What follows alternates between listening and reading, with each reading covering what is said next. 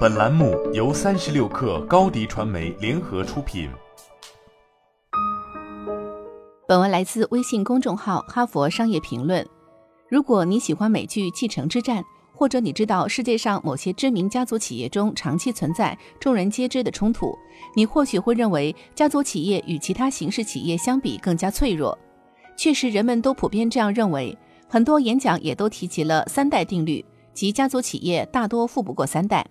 但这一看法却与事实大相径庭。数据表明，家族企业的平均寿命远超过一般公司。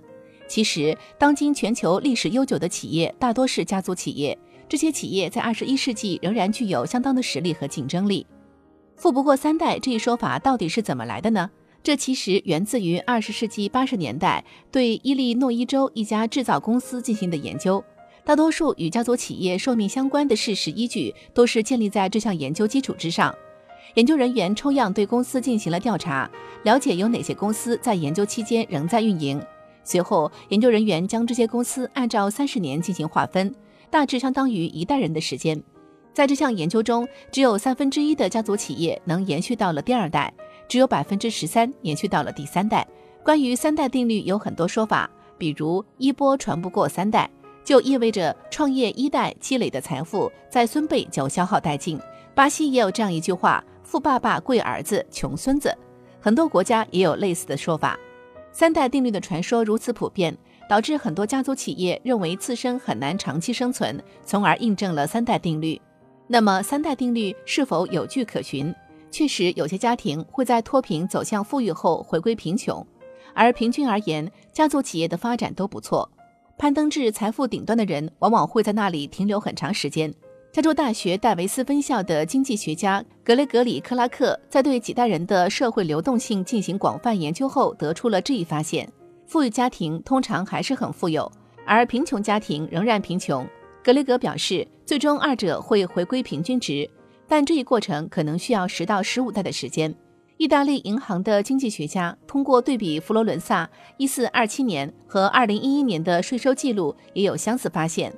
当今社会的收入较高的群体，在六个世纪前就已经具备了较高的社会经济地位。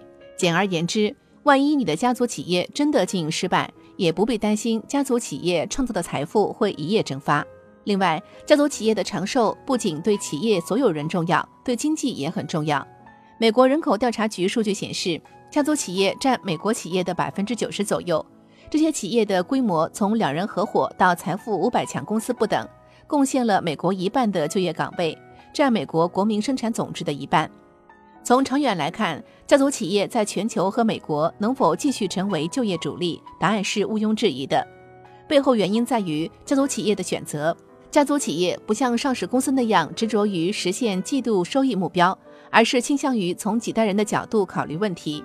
这能让家族企业采取行动，更好地经受住艰难时期的考验。与广泛持有的上市公司相比，家族企业往往能够在困境中茁壮成长。新冠疫情就证明了这一点。面对疫情带来的挑战，尽管现有企业能够独善其身，但家族企业似乎比竞争对手更具优势。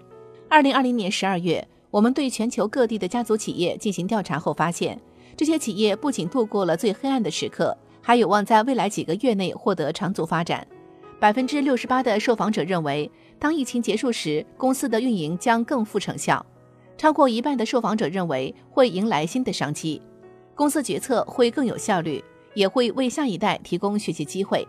即使在疫情最严重的时期，有百分之二十五的受访者认为，未来几年其公司的市场份额不仅能维持不变，甚至还会有所增长。目前环境要求公司具备韧性，而非快速增长。家族所有权因此具有一定竞争优势。家族企业的所有者与企业关系密切，能够迅速适应不断变化的环境，能够在决策应对当前危机的同时考虑长期影响。不仅要努力储蓄现金，还要确保员工和社区的福祉。许多研究发现，与非家族经营企业相比，家族企业给雇员的待遇更好，对社区也更负责任。好了。本期节目就是这样，下期节目我们不见不散。高迪传媒为广大企业提供新媒体短视频代运营服务，商务合作请关注微信公众号高迪传媒。